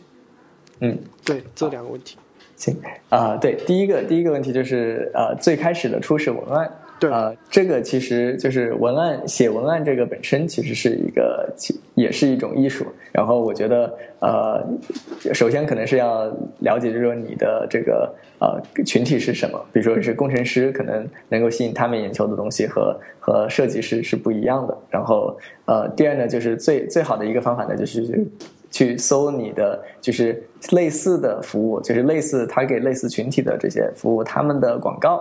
所以在 Facebook 上，你可以比如说去呃去找一找这个呃服务的呃就是其他的服务，然后看看他们投什么样的广告。然后还有就是说呃，因为我自己是一个开发者，所以很幸运，就是我看到的所有广告其实都是就是就是管用的那些广告，其实都是值得我学习的广告，因为我我们的服务也是呃 target 同样的群体，所以呃就是去去看看其他人的怎么做，可能是一个好的开始，就是说。呃，第二呢，就是嗯，呃，有的有的时候，这个呃，也是这个广告的文案，其实和你的网页的文案是呃相关的，就是应该理论上一个好的转换的广告，它的这些关键词，也许在网页上面，就是你的首页上面也应该。也应该是同样的这些关键词，所以呃，有这些数据，就是你可以提前在网页上面可以找到。所以呃，所以当时在最开始，比如说做这个网页，就是第二步就是做 funnel 的时候，可能你会发现，就是比如说呃，这个服务的最大的亮点是什么，然后啊，把它就是呃，就是简化到就是一句话或者几个关键词，可以充分的就是说服一个人，就是说我愿意了解更多。这个是这个广告的目的，可是其实也是你的首页的目的。所以，呃，如果已经有一个你觉得转换比较好的这个首页呃的一些关键词的话，你可以把这些作为就是最开始的这个广告上面的这个呃内容填进去。然后反过来，当你广告 A/B 测试，然后你做一些尝试，发现就是很很好的这种广告的关键词的时候，你也可以反把这些关键词移到就是说你的首页上面。对，所以这个可以可以互相就是。用利用的这个过程，嗯，然后第二个问题就是 funnel 是怎么样去就是定义怎么样去优化，这个是针对就是每一个你想优化的网页，其实优化的方式不同，可是其实有一些共同的，就是可能呃在网上就是已经有的一些这个知识，就是可以优化的东西，比如说呃呃你的这个信息太多可能不好。就是也就一次一个网页的信息量太多了，可能不不是一个很好的这个转换的方式，或者是呃，如果你的这个 funnel 的呃这个流就是越多，就是这个步骤越多，它每一次可能会流失很大一批部分用户，所以就是尽量就是把这个 funnel 减短，就是用户到你的网页之后，他不需要看很多信息，他就应该可以有一个判断，然后他就可以进入下一步，然后简简化这个，比如说嗯。呃，就尽量简化，比如说注册流程。所以，比如说注册，如果之前有三个步骤的话，如果你减去一个步骤，啊，呃，往往这个可以提高你的这个转换率很大一部分。所以，很多其实也是一个尝试，就是说，呃，做做一些调整，然后一般都是做一些减法，然后突出一些信息，然后看看这个方能有没有提高，然后再再再做下一个 experiment。对，OK，所以尽可能的把路径给减少。嗯，是的，对。呃，我觉得可能在广告这一块，可能其实聊了已经蛮多的了。然后，你刚才提到，可能就是说口碑其实也是，因为对于我们来说，口口相传其实是一个很好的 m a s 其实是一个很好的一个推广方式嘛。我不知道在这一块，其实你是怎么去做的？嗯。呃，其实对我们来说，word of mouth 可能是非常重要的一一个，可能也许是最成本最低，可是是最最好的效果的一个方式，就是因为口碑传播，呃，自动给我们了一个就是 trust，就是用户听，如果朋友用的话，他们会更愿意去尝试。然后第二就是这个对我们来说是成本非常低，几乎零成本。所以，呃，在口碑上面，我们呃做了几点，一个就是。呃，可能通常大家想到的可能口碑传传播的这种方式，或者是 referral 的方式呢，是就是像 Dropbox 或者 Airbnb 这种，就是要给给一个奖励或者什么的。可是呃，对我们来说，我们分析了这个用户群体，我们发现就是其实很难给一个好的奖励，让他就是说呃有足够的动力，因为我们的用户群体是一些企业。呃，一些小公司的用户，呃，小公司，然后这这些就是用我们服务的这些人，往往他们呃呃是用公司的信用卡付钱，所以就是如果我们给他，比如说送，比如说呃打一个八折的什么优惠，这种东西对他们来说没有什么太大的动力，因为他们嗯呃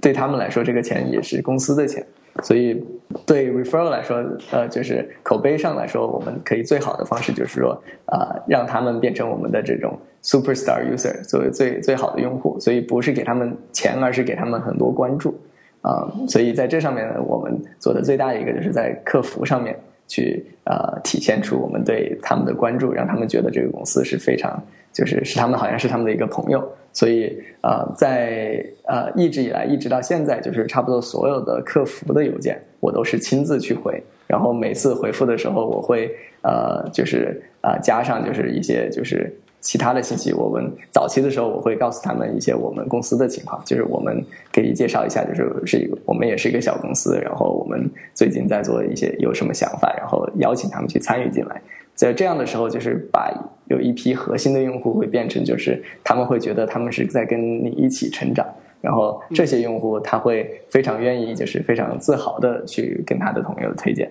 啊，所以这个这个是对我们来到起到了很大的帮助的。然后第二个就是说，也是刚才提到的，就是嗯，我们有的时候可能要鼓励大家去呃推广，然后这个时候就是直接给他们可能钱或者给他们一个折扣，是在在这个场景是不是很好的？因为呃，在这个场景里面，他不是个人，他用的是公公司的这个账号付费，所以我们可以给他就是给他们这个用用我们服务的人提供方便。所以呃，我们分析就是用我们的服务的人大概就是。工程师或者测试的主管，然后他们就是需要，就是他们在或者是这个测试的效率和质量，就是如果如果我们可以呃很快速的高质量测完，是对他们有很大的动力的。所以我们呃会给用户就是呃当我们给用户送就是一些这种呃奖品或折扣的时候呢，我们送的就是我们会给他们送这个免费的加急测试的这个名名额。就是他们呃，如果下一次测试的时候需要让我们更快的，就是比如说一天以内把这个东西测完的时候，他们可以免费的去去用这个。这个对他们来说，虽然这个东西的价值是五十美元，就是如果付费的话，可是这个对他们来说要比给他们直接五十美元要更重要。所以我觉得就是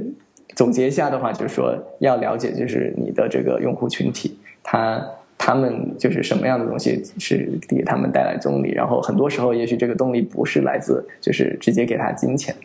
然后呃另外一个可能跟这个 referral 相关或者口碑相关的就是我们做过一个尝试是在呃就是找一些孵化器，然后鼓励他们的用户呃他们的孵化的公司去用我们，然后当时我们也想了就是说怎么样给他们一个鼓励，就是说让他们的用户用，然后很简单一个方式就是说给他们。的一批用户一个折扣，比如说给他们一个八折或者呃什么六折的一个折扣，然后比如说第前前三次测试是一半的价钱。后来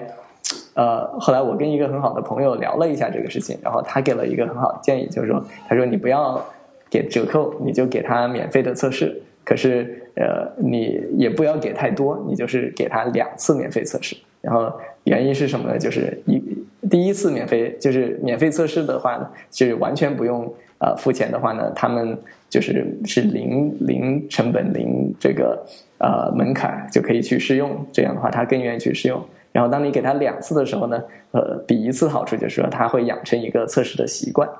这个是很重要的。就是说我就我比给一次免费测试加上折扣。和两次免费测试没有折扣来说的话，两次会更好，是因为就是呃，他测了第二次之后，他大概知道我第一次测试是一个什么结果，第二次的话会呃就是在第一次基础上有更好的结果，然后现在他有这个习惯之后，他就会自然的会上，那我就第三次去测试，这个要比第一次测完之后第二次他就要付费了要好，所以当时呃经过这样的讨论，我们就是会我们就给了一批这种呃孵化器，就是呃这样的就是两次免费测试的一个。呃，方案就是他们下面的客户都可以，呃呃，孵化的公司都可以两次测试。其实我觉得这个其实蛮有意思的，你们去订一次、两次，但是又是免费提供的，就是说可能很多很多时候选择可能是因为我不不太确定，你你们你们有没有提供，就是说是呃，包括可能不是孵化器的，我过来有没有可能享受到一次呃，看看你们效果怎么样的一次服务？对，必须要立刻去购买，以两百美元。呃，对，就是我们在我们的这个 funnel 里面，其实刚才最开始也提到了一个，就是怎么样用用户，比如说从付一次费转换成付买个 package 或者一个月。那在这个之前，我们确实有一个就是尝试的这种方式。然后这个呃，对对我们这种服务是也是很重要的，因为呃，你第一次在他没有用过这种服务，特别是我们觉得我们的服务可能跟其他的竞争对手服务很不一样的时候，呃，让他们有机会去了解这个服务很重要，因为就是做一个好的服务，你应该有足够的信心，说只要别人给你一个机会认识你，他就应该会去用你。可是最难的就是说，怎么样让别人给机会认识你？那呃，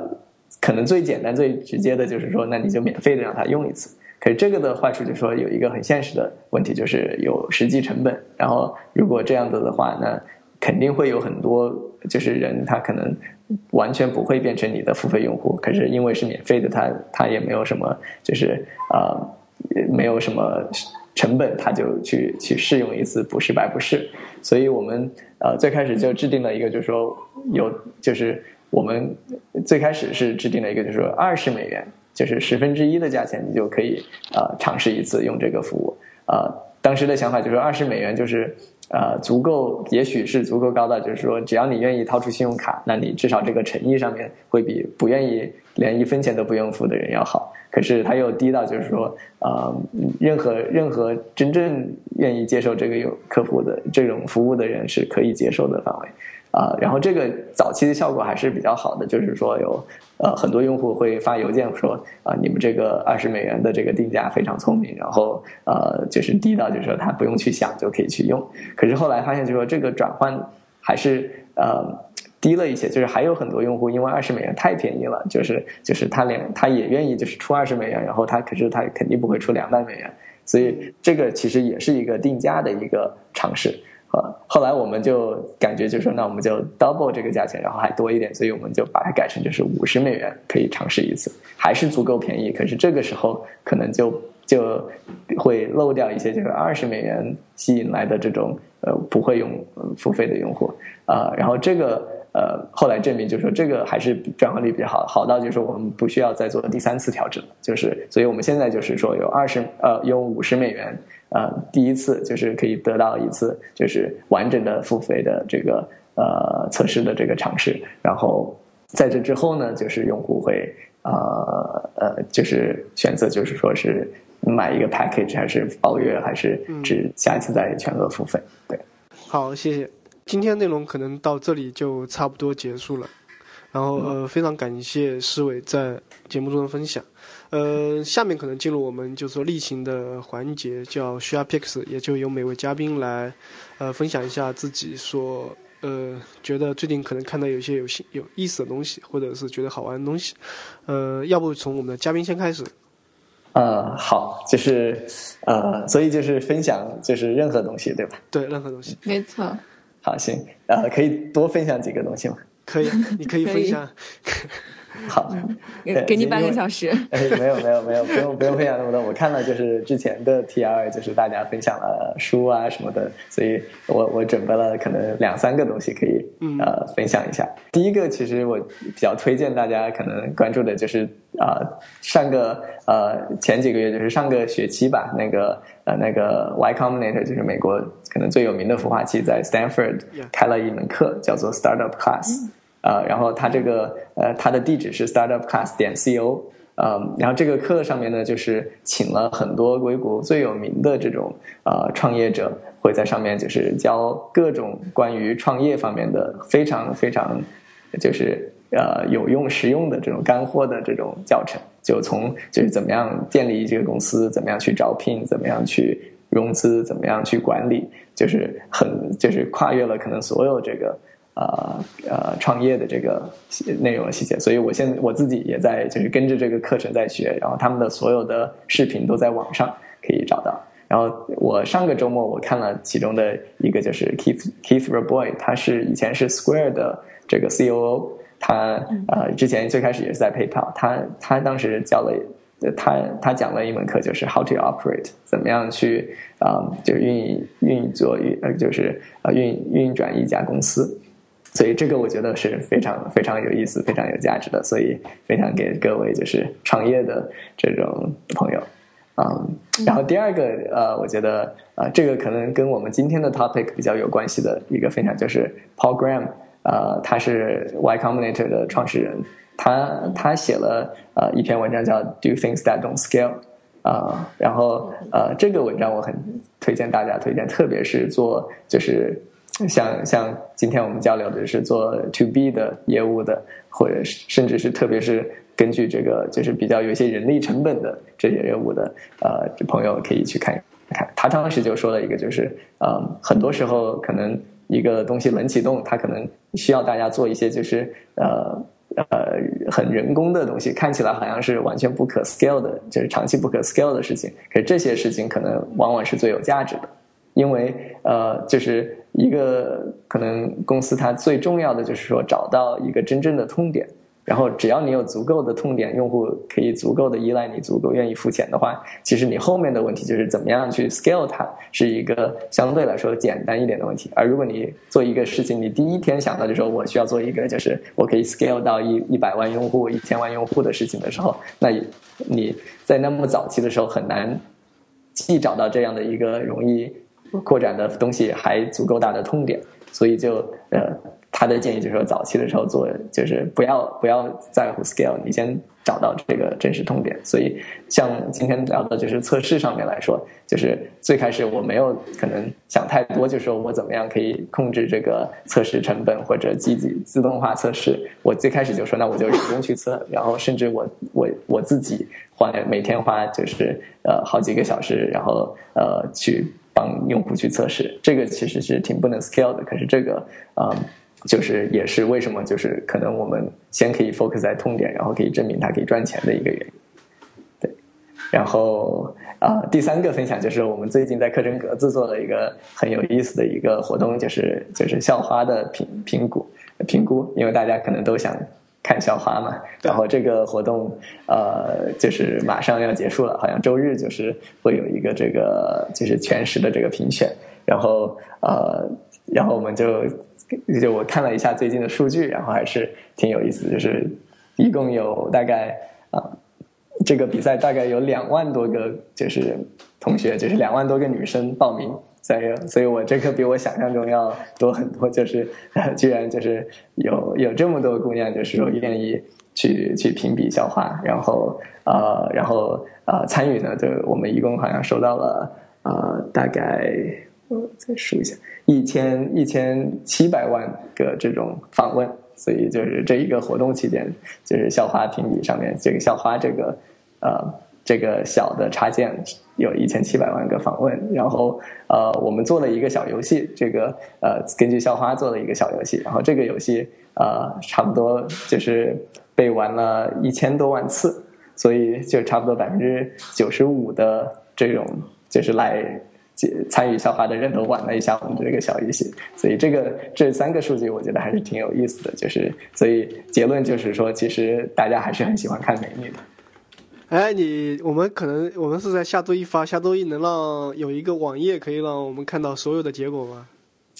呃呃，你说是校花的结果还是还是校花结果？还是我得我得去嗯下载一下，或者我去装一下格子，然后才能看，还是有没有对外的？呃呃呃，周日会有那个，所以对外应该会有一个校花结果的网页。我觉得如果没有的话，我发一些东西给你，就是周周周一是吗？周一之前。对，我觉得这个很好的福利，挺好，挺挺好玩的。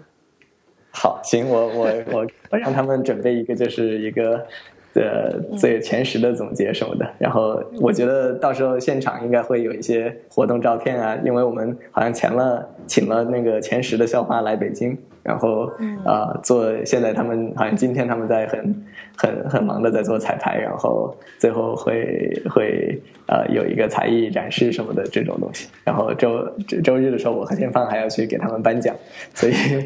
到时候我我会多拍一点照片，然后然后他们应该也会有官方的一个网页，到时候发给发给你们。嗯，好。当然，就是所有 T R 的听众，如果你想看更全的消化的列表的话，请下载可能鸽子 App。